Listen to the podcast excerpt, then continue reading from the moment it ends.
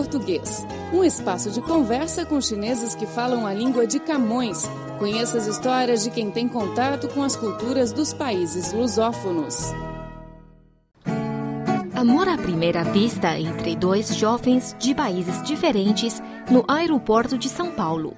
Parece uma cena de filme, mas é verdade.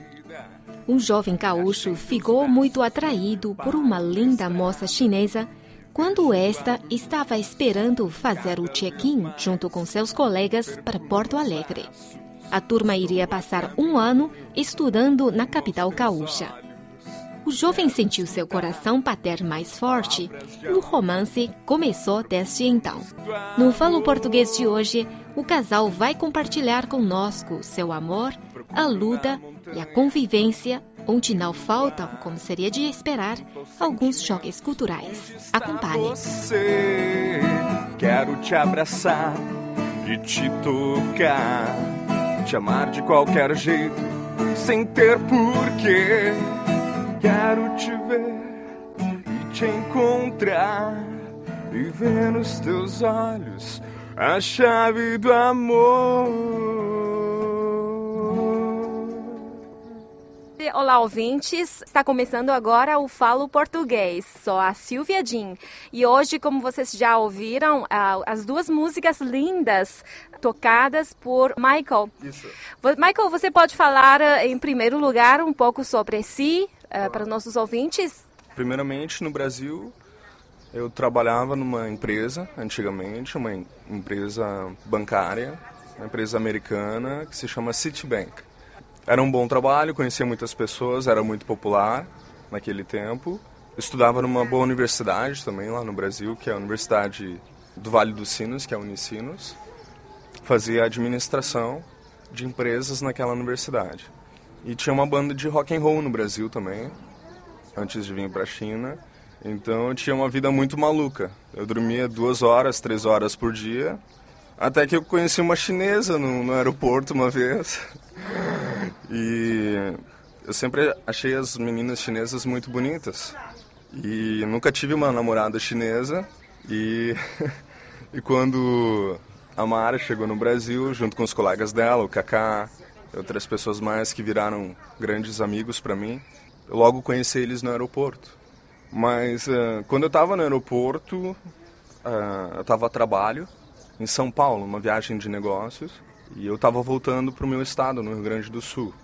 E quando eu estava na fila para o check-in, a minha chefe no Brasil falou assim: Michael, tem umas meninas chinesas te olhando. Aí eu falei para minha chefe: Não, não pode ser, tu tá brincando comigo, né? Ela falou, não, sério, olha. Eu disse, para de brincar. E ela falou, olha, Michael. Quando eu olhei, a Mara tava olhando pra mim e tava dando sorriso. E a Mara, Mara, pode contar esse seu primeiro encontro com o Michael? Eu não tava olhando pra ele. Não era tu, então. Então não era eu. Não era tu. Ah, sim. Ah, Bom, primeiro fala um pouco de si, Mara, que ah, tem um nome chinês que é Zhongdian. Sim. Ah, meu nome em português é Mara. Eu estudo português na Universidade de Comunicação da China. Eu encontrei o Michael quando, quando a minha turma foi para o Brasil para fazer um intercâmbio de um ano no, em Porto Alegre. E uh, no primeiro dia que, que a minha turma chegou no aeroporto de São Paulo para trocar avião para ir para Porto Alegre, Uh, a gente estava tava eu e com minhas amigas conversando na fila, esperando para o check-in. Daí um, um, brasileiro que ficou na, minha, na frente, na minha frente, deixou a carteira dele cair e deixou cair todas as moedas dentro da carteira dele. Mas eu deixei minha carteira cair porque eu queria achar um papel para te escrever um e-mail. Eu não sabia. Eu já queria falar contigo naquela hora. Eu não sabia. Eu, o que eu sabia é que um cara louco deixou a carteira cair, deixou rolando todas as moedas no chão, fez muito barulho. Daí logo depois ele começou a juntar, juntar as moedas no chão Daí ele ficou juntando, mas tinha uma moeda, uma, uma moeda bem pequenininha que foi lá parar ao meu lado, que ele não viu. Então eu pensei, vai, eu vou, eu vou pegar, eu vou devolver para ele. Daí eu peguei no chão a moeda, eu dei para ele, eu toquei ele e a primeira frase que ele me falou é, era em inglês. You come from China? Sim. daí falei sim, daí Daí ele pediu para tirar foto comigo. E quando eu pedi para tirar foto contigo, teu rosto ficou muito vermelho. Sim, fiquei, porque eu não esperava. É porque tu já gostava de mim. Ah, tá bom.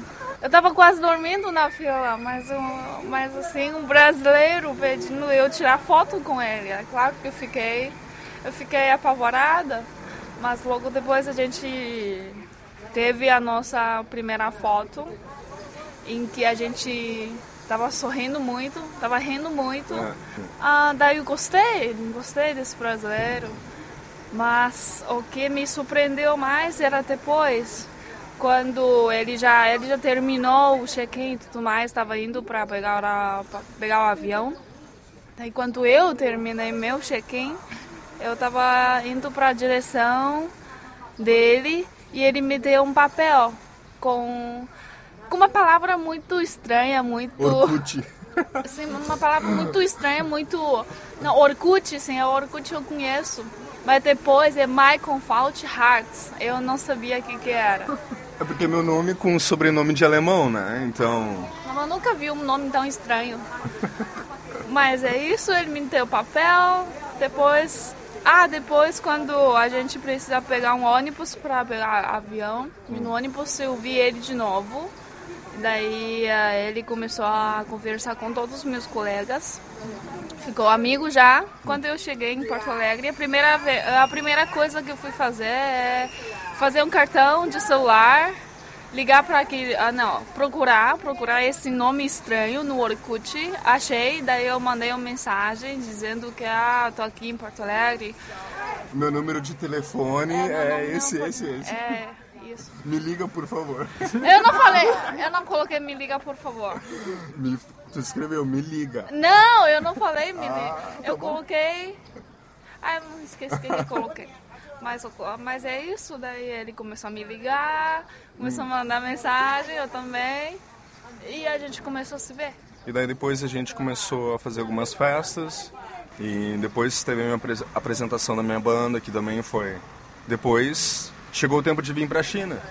A Mara tinha que voltar para a China e eu não sabia se eu ia vir para a China ou não. Então foi um momento bem difícil para nós. Até porque hum, a gente não queria se separar. Nós estávamos num momento muito legal no Brasil, uh, nos amávamos muito e ainda nos amamos.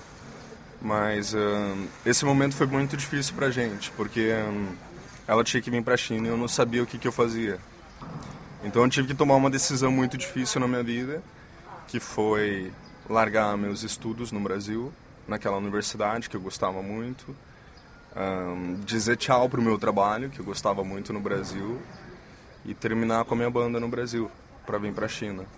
Então deixei minha família, meus amigos no Brasil, tenho muita saudade deles, e, mas não me arrependo, porque agora eu conheço a China e eu amo muito a China eu tenho uma paixão muito grande pela China. Então eu acho que foi uma decisão muito difícil na minha vida, mas que em todos os sentidos, todos os momentos, eu sou grato a Deus por essa oportunidade. E eu fico muito feliz de estar aqui na, na China e conhecer melhor o povo chinês. E a Mara, é, no relacionamento com o Michael, você encontrou alguma dificuldade ou algum é, choque cultural ou confrontos, tipo assim? Todos os dias. Todos os dias? Desabafa aqui. Uh, acho que no início do namoro a gente brigava muito. É porque tinha muitos namorados, né? É, Brincadeira. De um lado, é porque eu não falava bem português, eu falava muito, eu falava merda. Daí eu, eu, eu não conseguia me explicar ou eu me explicava errado para sempre dar confusões, ele sempre entende errado, daí eu não, sei, não sabia como me explicar, daí a gente sempre ficava, ficávamos discutindo, discutindo. Uh... E daí elevou, melhorou muito o seu nível de português. Ah, sim! Obrigado por ter que dizer pra mim. Através das brigas.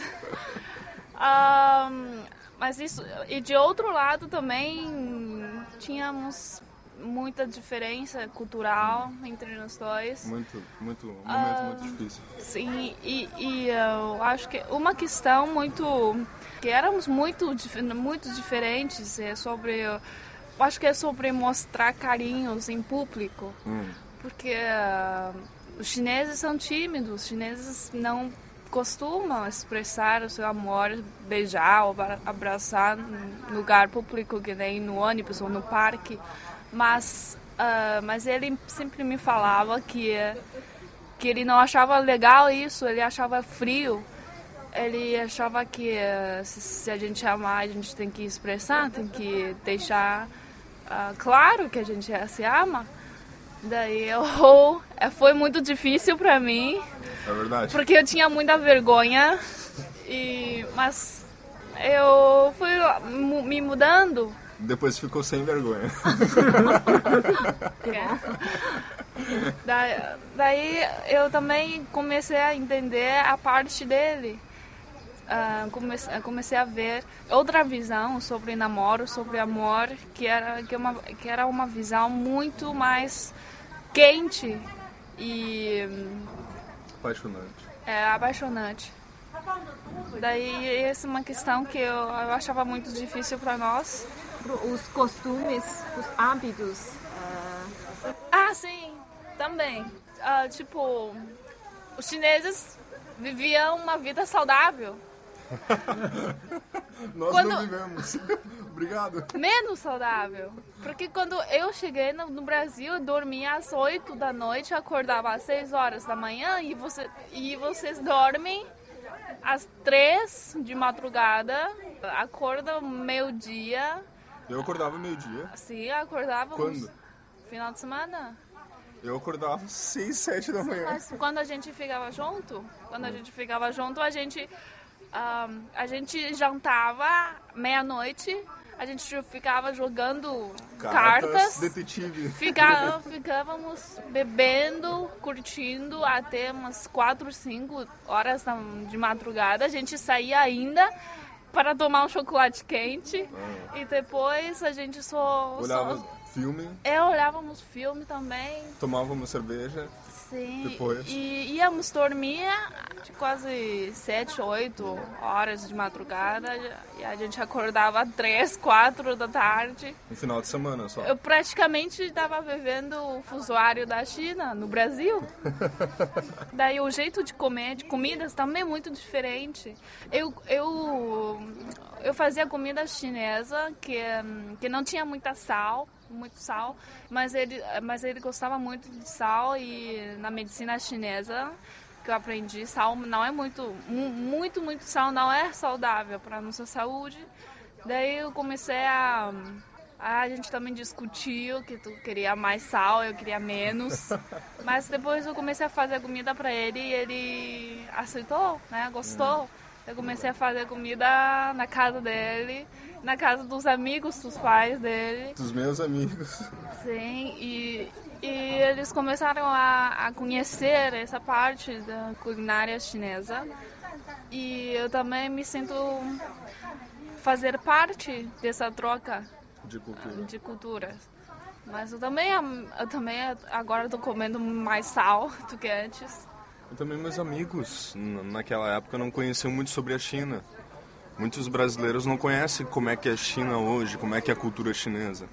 Então, os meus amigos à volta não sabiam nada sobre a China. Então a Mara também foi responsável por introduzir a cultura chinesa para os meus amigos. Então até apresentar a Kwaitsa, que para nós a gente fala hashi no Brasil, que é que tem uma, uma introdução da cultura japonesa. Então, quando a Mara primeira vez que eu dei, eu dei Kwaitsa para uma brasileira. Ela ficou muito... E ela, ela ficou muito. É, ela, ela usou pra prender cabelo. É. É, e não sabia nada. Do... Michael também não sabia nada de usar quaitza. Uhum. Ah. É muito difícil usar quaitza. Agora. Tá Agora bom. só usa quaitza. É verdade.